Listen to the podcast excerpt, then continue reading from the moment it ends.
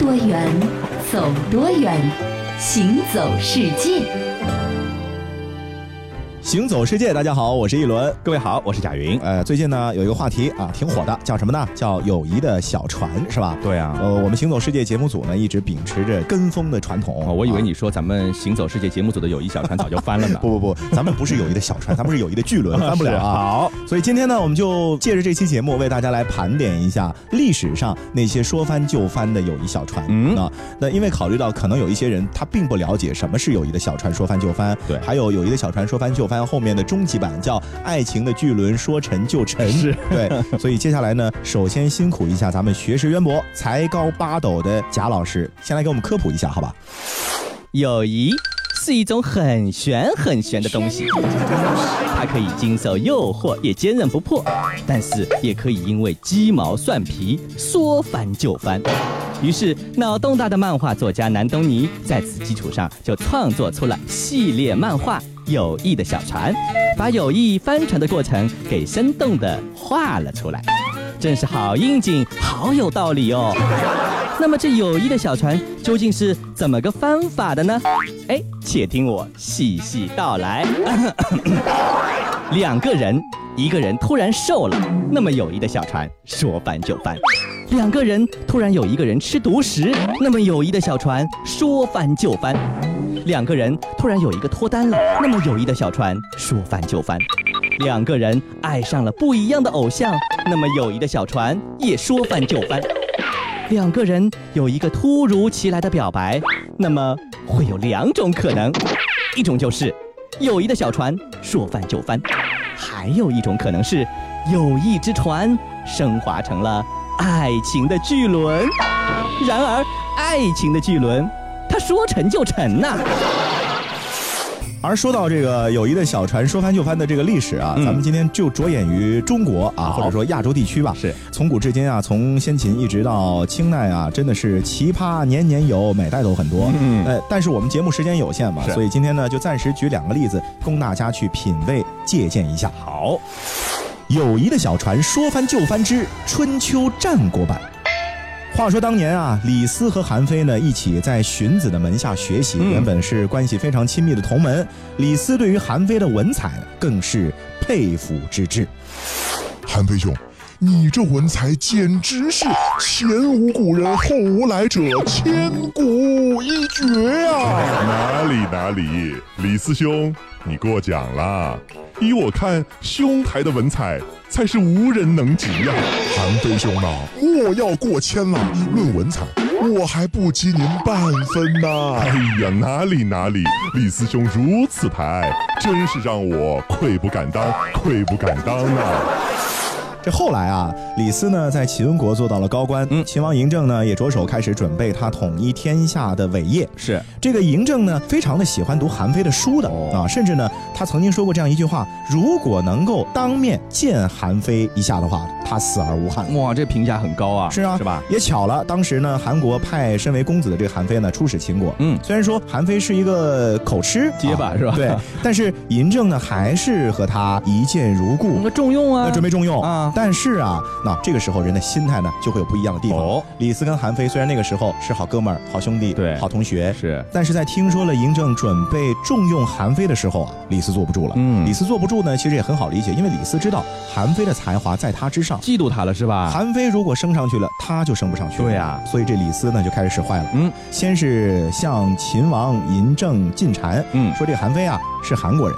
所以呢，他不会真心的为了你秦国着想的，是的，兴许还可能是韩国派来的卧底和间谍呢。嗯，所以呢，就离间秦王嬴政和这韩非嘛。是，最后成功的忽悠嬴政，把韩非给下了狱了。嗯，下了狱，这已经基本上就就就没有办法和你竞争了嘛？是啊，是啊。李斯还不安心，嗯，他还暗中派人呢。把韩非给毒死了，哎呦，真是阴毒啊！啊，就这样，他剪除了自己最大的竞争对手。嗯，俗话说得好，不是不报，是时候未到，对不对？后来的后来呢，这个历史咱们都比较熟悉。秦王嬴政呢是灭六国，一统天下，成为了秦始皇。后来呢，果然是重用这个李斯为丞相。不过李斯最终呢，还是没有逃回这个轮回的命运啊，这个报应的结局，在赵高的指使下呢，被秦二世呢是腰斩于咸阳闹市，这多恐怖啊，对不对？而且呢是诛灭了三族。对。对，哦，说到诛灭几族的这个话题呢，嗯我觉得可以给大家稍微扯一下我们。一直知道是诛灭九族是吧？啊，其实中国古代啊，抄家和灭族呢，都是经常会使用的一先抄种手段，看看你到底贪了多少钱，哎是吧？然后再灭啊。是。那它的根本的目的是什么呢？都是为了彻底铲除你可能会复仇的这种势力。对就是让你们整个家族，甚至是可能整个姓氏啊，它就全都消失。对那这样的话，就没有人会想到要要以复仇啊。绝后患。对嗯所以说啊，从秦始皇开始，秦始皇这个人历史形象就是属于那种残酷、残暴的，暴君是吧？对吧嗯？从他开始呢，就有了这个诛族的刑法。嗯。啊，一开始呢是诛三族，三族的话呢就是你的父母族、兄弟族和妻子族就是最亲近的，对吧？后来越来越残酷，从三族呢变到了五族，嗯，五族呢变到了九族。哎呦，九族是哪九族呢？就是你父系的三族、哎母系的三族，天哪，加上你妻子的三族。就是彻底清空，对彻底清空。啊，是，就是和你爸爸妈妈、老婆有关的，就全都再见了。好吧？到了明朝，甚至出现了可怕的十族，这还有一族是谁呀？就是你的老师，把你教坏了，对吧？呃这这也得灭了。哎，太可啊怕了。行了，接着咱们再回到友谊的小船啊，说起韩非和李斯这对友谊的小船呢，嗯，呃，虽然说后来的结局是比较凄凉的，但这两个人呢，还真的，我觉得他们有点缘分啊，嗯就是说能成为之前的好朋友呢，我觉得也不是一个意外、哦啊。为什么呢？因为这两个人啊是老乡，哦老乡兼老乡，两眼泪往往往哎是？吧？两个人呢都是河南人啊河南人河南人。哎，韩非是哪里人呢？是今天河南的新郑人。我告诉你在哪儿好吗？在哪就是在现在的郑州机场的那个地方啊新郑机场。对啊然后李斯是哪里人呢？啊李斯是河南上蔡人。啊都不远，都不远是吧？啊啊，那么说到河南啊，河南我们知道它的这个简称叫做豫，哎对不对？是玉是什么呢？右边有个大象，嗯对不对？那么很多人就想入非非了，说这个河南和大象到底有没有关系啊？那么河南简称豫呢，其实啊，它这个名字由来已久，是古代咱们说这个中华大地是九州，对不对？九州中的一州叫豫州，对吧？那么历史上这个地方呢是气候温和，土地肥沃，是大象生活的地方，对还真是呢啊！这个遥想当年啊，这个天气呢普遍比较热，现在的中原地区呢都是大片的原始森林，充满着热带风光。这里不仅是植被繁盛，而且呢这个大象啊是慢吞吞的成群结队悠闲散步，生活在这个地方。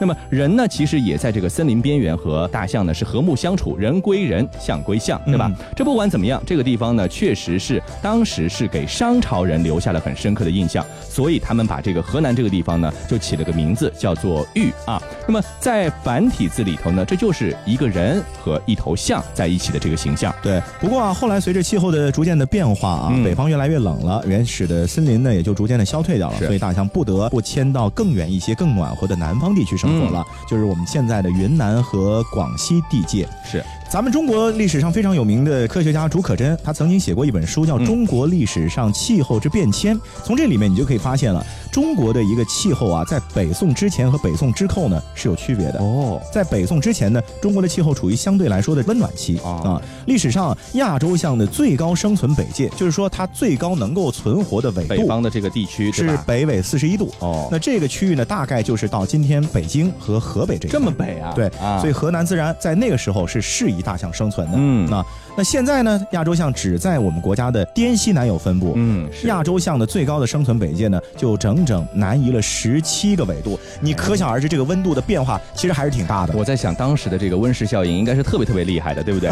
我们自从人类有了很大规模的工业发展之后，嗯好像大规模的大象迁徙到北方去，从来没有见过，对不对？恐怕那个时候的天气的热的程度要远比现在更厉害了。嗯，啊没。错。而且啊，因为那个时候大象特别多嘛，嗯所以说呢，相关的文字啊、历史啊，或甚至是这个活动啊，都和大象有关。嗯比如说，从殷墟当中啊，曾经出土了一些甲骨文的记载，就有说当时会有猎象啊、驯象啊、用象啊这样的一种祭祀的活动。嗯另外呢，在殷墟王陵发掘了三座这个象坑、哦啊，这个象坑当中啊，既有大象的骸骨，还有象奴的骸骨。哦就是把这个饲养伺候大象的这奴隶和大象就一起葬葬在一起。对，哦所以说“玉”字呢有一种解释就是迁象之地，可见河南和大象还真的在很远很远以前有着密不可分的关系。嗯，刚才你也说到了，说这个秦汉以后呢，黄河流域大象的数量呢是急剧减少。咱们以前还有过一篇课文叫《黄河象》，对吧？但是黄河象现在已经灭绝了，嗯是吧？那么大象南迁，其实一方面是气候的问题，嗯第二方面还是人的问题。是是是哦这个后来人们啊，把这个大象呢是肆意的捕杀，哎，大象呢被杀光了，对不对？嗯或者杀的这个数量特别特别少，已经不足以能够支撑繁衍了。嗯所以他们在北方呢就灭绝了啊！你想那个时候候，我们也是把这个象牙作为一种很高贵的一种工艺品，对对用象牙做筷子、嗯做首饰、做装饰等等嗯等等。你说一个大象就两颗象牙，经得住你这么杀吗？对不对？啊所以到最后呢，我们现在就只能够在博物馆里面看到那些曾经生活在中国很多地方的大象了嗯啊。不过呢，虽然说现在的这个河南和大象是一点关系都没有了，哎但是大象呢，作为河南的一种历史悠久的象征呢，也已经是植根在了河南人的基因当中。嗯所以说你现在去河南的博物馆，你去看到的话，它的大门口的那个雕塑啊还，是就是人牵着两头大象的这个画面。明白了，所以这个玉呢，我们有了这个玉的简称，就一定会一直记住大象和河南的渊源。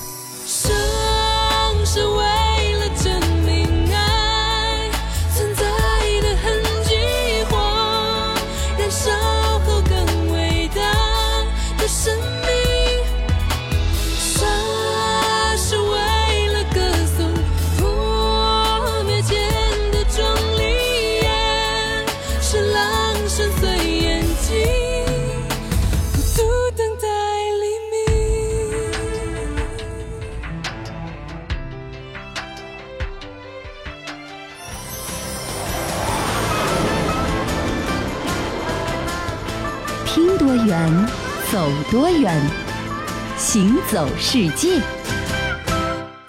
欢迎继续回到《行走世界》，大家好，我是一轮。各位好，我是贾云，那我们前面呢是说到了春秋战国时候、嗯一对非常有名的人物是啊李斯和韩非，李斯和韩非哎，接着呢再来说到的是友谊小船说翻就翻之元代版。嗯，元代不是这个蒙古人的天下吗？对不对？对啊他们在草原上策马驰骋，应该是那种性格和豪爽的，怎么还会说翻就翻？这里两个人就是成吉思汗铁木真嗯和蒙古扎达兰部首领扎木合，他们自小呢是非常的要好的，都结为了安达。安达是什么意思啊？安达就是义兄弟，结拜兄弟是吧？嗯我，博尔只金铁木真对天起誓，愿与扎达兰部的扎木合结为异姓安达，不求同年同月同日生，但求同年同月同日死。我，扎达兰部的扎木合，对天起誓，愿与博尔只金铁木真结为异姓安达，不求同年同月同日生，但求同年同月同日死。扎木合兄，铁木真兄，扎木合兄，铁木真兄，扎木合兄，铁木真兄。那两个大男人在那干嘛呢？一会儿拥抱，一会儿跳舞，像什么样子？成何体统？这后来啊，这成吉思汗的父亲呢被塔塔尔部毒死了，对吧？嗯部众呢是做这个鸟兽散了，就分开了，对不对？嗯那么这个自己呢也被追杀，险些丧命。这个时候啊，在这个兄弟扎木合他的义父王罕的帮助下呢，铁木真得以恢复部众。你看，还真的是结义兄弟。到关键时刻呢，我还给你出很大的力了，对对是，但是后来这事情就起变化了。嗯啊，后来呢，铁木真的威望逐渐的提高了，不仅呢是恢复了自己在他们部落当中可汗的位子，是而且呢还尝试着开始武力的统一蒙古各部。你要来把我给统治了，是吧？对啊，那就和扎木合形成竞争关系了嘛，啊对吧？到底是咱们谁统一谁啊？到底是你并到我这儿来，还是我并到你那儿去呢到？底将来并了以后谁说了算啊？对啊，不对？那之后有一件事情就成为了这两个人闹掰的导火线，嗯是什么呢？铁木真的众人之长折勒灭杀死了扎木合的胞弟代察尔，嗯，这个扎木合就恼羞成怒。这个不行了，这个仇是没法解了。虽然说不是铁木真自己动的手吧，是但是也是铁木真他们你的部下是的，部下干的呀，对吧？于是呢，他就毅然决然的向铁木真发起了十三亿战役，嗯啊，就是要攻击铁木真。是，但是后来呢，扎木合可能也是技不如人啊，所以就被铁木真给击败了，嗯。还被抓到了铁木真的大营里面。那这个时候，两个结拜兄弟四目相对，是个什么样的场景啊？哎呀，就是属于那种老泪纵横嘛，是吧？两个人呢是一边喝酒一边交谈，大哭又大笑的。哎呦，铁木真呢，其实也不是真心的要灭了扎木合，嗯他还是想和扎木合重修旧好的。但是呢，扎木合觉得咱们关系呢，既然就已经闹掰了，那就不要再继续这段友谊了吧。可能啊蒙古人的他的那种个性就是这样啊。即便我原谅你，但咱们也不能走下去了，是是吧？所以他就要求啊，铁木真就让他死了算了。是但是呢，他的这个死法呢是蒙古贵族的死法，什么意思？就是不流血的死。就是不见血。就是比较的高离开这个世界没错嗯啊，你看这本来是这个结义兄弟，现在呢反目成仇了。即便最后的这个结果呢不算太坏，但是在历史上呢也留下了一个让人觉得挺可惜的这样的一个故事，是吧？嗯其实你通过我们刚刚说的这个故事，你就会发现了啊，就是咱们的蒙古民族的个性啊，嗯啊，确实是很耿直、很彪悍的。对，如果你有机会站在蒙古的草原上的话呢，啊，如果那个时候刮风啊，你把嘴巴张开，变换口型，你可能呢就会听到那种呼呼的这种声音，是吗声响啊。呃，蒙古的草原的蒙古人的先民啊，在游猎和驯化牲畜的时候呢，其实就学会和动物聊天，哦同时呢，也能和风来对话。是啊，呃，他们就是可以模仿各种各样的，比如说什么狼嚎啊、嗯马叫啊。后来呢，渐渐的，蒙古人当中就诞生了一种绝活儿、嗯这个绝活儿，咱们现在很多人可能都听过，嗯。叫呼麦。哦，这我知道，在很多的这个文艺表演上就有这样的绝活出现，对不对？嗯他说的是这个表演者可以用喉咙同时唱出两个或者三个声音啊，没错这个是非常厉害的。而且呢，一般来说我们听到的蒙古的这个歌声啊是怎么样呢？就是说比较低沉的，对吧？嗯那么它低音呢可以低到什么程度呢？就是比现在的这个男低音歌唱家的这个声音还要低。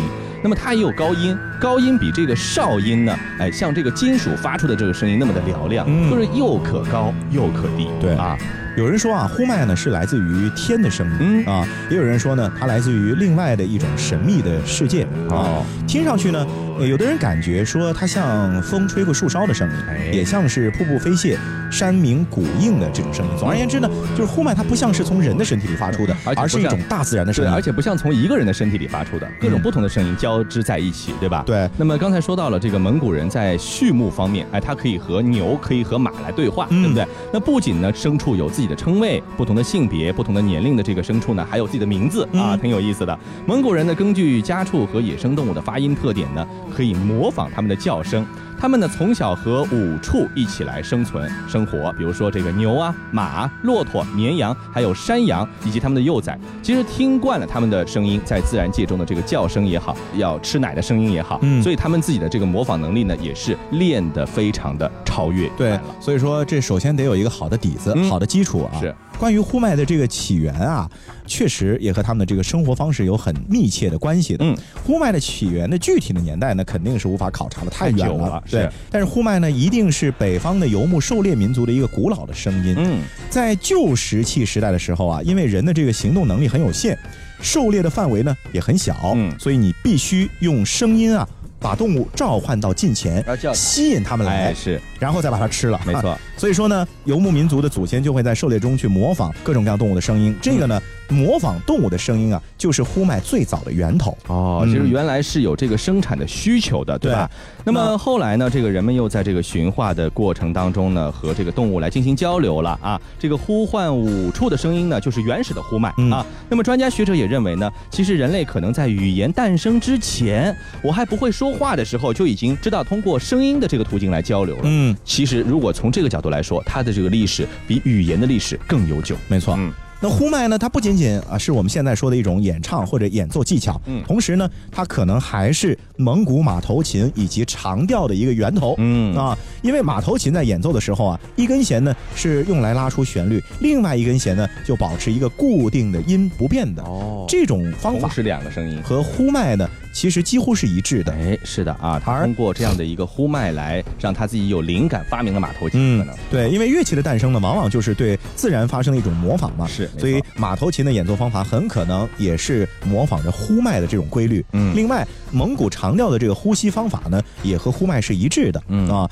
呃，悠扬的旋律和模仿山羊的这种低音呼麦啊，是非常相似的。嗯只有懂呼麦的，可能你才会创作出后来蒙古长调这种艺术。是是是。后来我听说过一个事儿啊，就是在蒙古帝国的全盛时期啊，嗯这成吉思汗祭祀黑苏鲁定的时候呢，这个曾经有几千将士合唱呼麦的这个声音。哦，你想想看，我们刚才说了，它高可以高到这个口哨的声音，低可以低到这个男低音更低，对不对？这样的感觉哦，成千上万的人发出的声音贴着地面传出去，真的可以叫敌人感到闻风丧胆，对不对？所以那个时候啊，蒙古军队所向披靡的原因，我觉得可能和呼麦有关系。系，嗯就是军队在作战之前，所有的人一起呼麦。先用声音去压倒你，几万个人一起发出的这种声音是，是那敌人听到之后，我觉得他很可能就以为地狱在向他招手了 啊！呃，但是我有个担心，就是像这样的传统文化、传统艺术，你刚刚说了，我们一定要有这个环境的基础上，我才能够学习到这样的一个独特的发音方式。对。但是现在我觉得，可能真正住在草原上，还有住在这个羊群、牛群边上的蒙古人呢，数量肯定不会像以前那么的多了，对对对吧？那么会不会这样的一种技能就渐渐失传啦？其实啊，呼麦曾经有一段时间在蒙古草原的很多地方呢，就已经没有出现了。哦，啊，只剩下了很多残存的一些遗迹。是不过现在呢，好在呃又把它们给重新找了回来。嗯比如说内蒙古地区，现在的内蒙古地区的这个呼麦呢，是最近这三十年重新掌握起来的、哦啊。大概是在一九八六年左右的时候呢，嗯嗯各种各样的呼麦的形式呢，又重新的得到了人们的重视。嗯也开始被整理和发掘了。之后呢，学院化，并且啊，请来自于专业领域的各种各样的老师，手把手的教导。哎，这就使得有更多的人有机会去系统性的学习呼麦这种音乐，包括现在我们在电视上、晚会上或者各种各样的演奏场所，你所能够听到的那些有名的呼麦手呢，其实几乎都是从那个时期逐步的培养起来的。就是后天去训练他的，对吧？那呼麦在被发掘整理的时候啊，发现了。它的种类还真的挺多的啊，嗯嗯就是在他们这个蒙古文化的这个范围之内啊，比如说蒙古国，嗯就定义了其中的六种呼麦，嗯还有图瓦共和国呢是整理出了五种。经过这些年的再发掘呢，现在呼麦大家庭一共有十六个成员，就是一共有十六种，是，并且还在继续的发展。嗯嗯，不过呢，这些啊都是属于官方性质的。啊，它还不是属于民间那种最天然的对吧？没错。啊。如果说你想要听民间流传的那种非常具有地方特色的、当地特色的呼麦的话呢，嗯，建议去几个地方。哎，一个呢是新疆的阿尔泰山区域，哦。那里面也有很多的蒙古族。是，二来呢就是蒙古国的这个科布多地区，嗯。以及俄罗斯联邦的图瓦共和国，就是围绕着阿尔泰山的那一片区域。嗯。那个地方民间流传的呼麦被世世代代的一直保存到了现在，嗯。所以你现在如果去那里旅游，你可能能够听到几千年之前的声音。嗯，好的，今天呢，我们的行走世界就是这些，我是贾云，我是一轮，欢迎大家下次继续收听。我家走，我不爱你只求有日梦，有在路尽的土谷阿上，不为了你和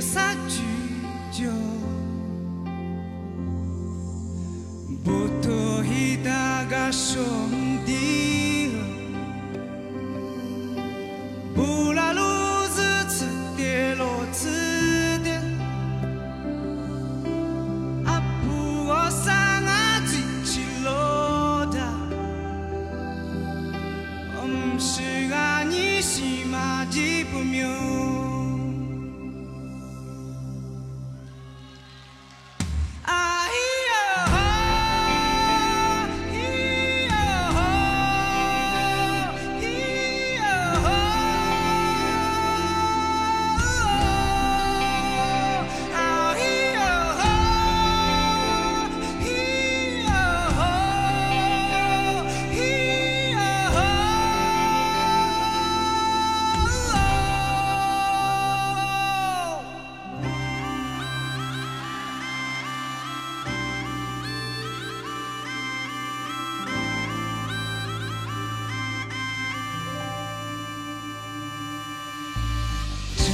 洒在我脚步。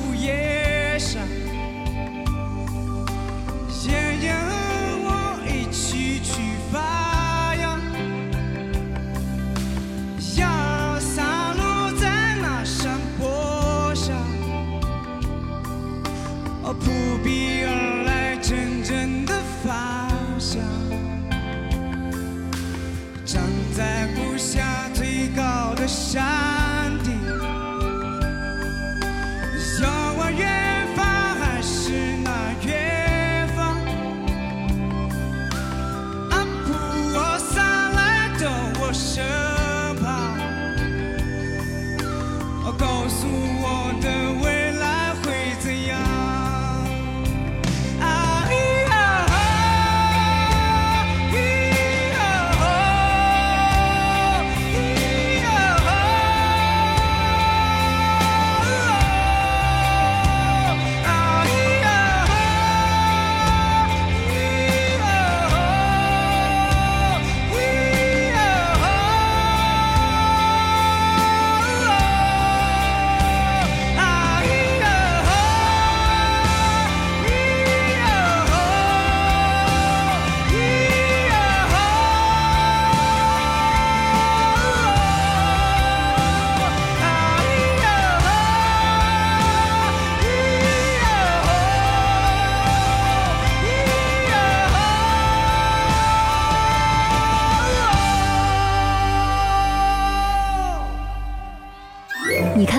许多美景，却不知它们之间的化学反应。听威斯敏斯特的钟，英国王室爱喝的奇能红茶来自中国，爱吃辣的四川人遇见咖喱天堂的印度老兄，印度洋的鲸鱼在嬉戏，穿越蓝色海洋。海洋上的铁路，并非只存在于宫崎骏的异想世界。听多远，走多远，行走世界。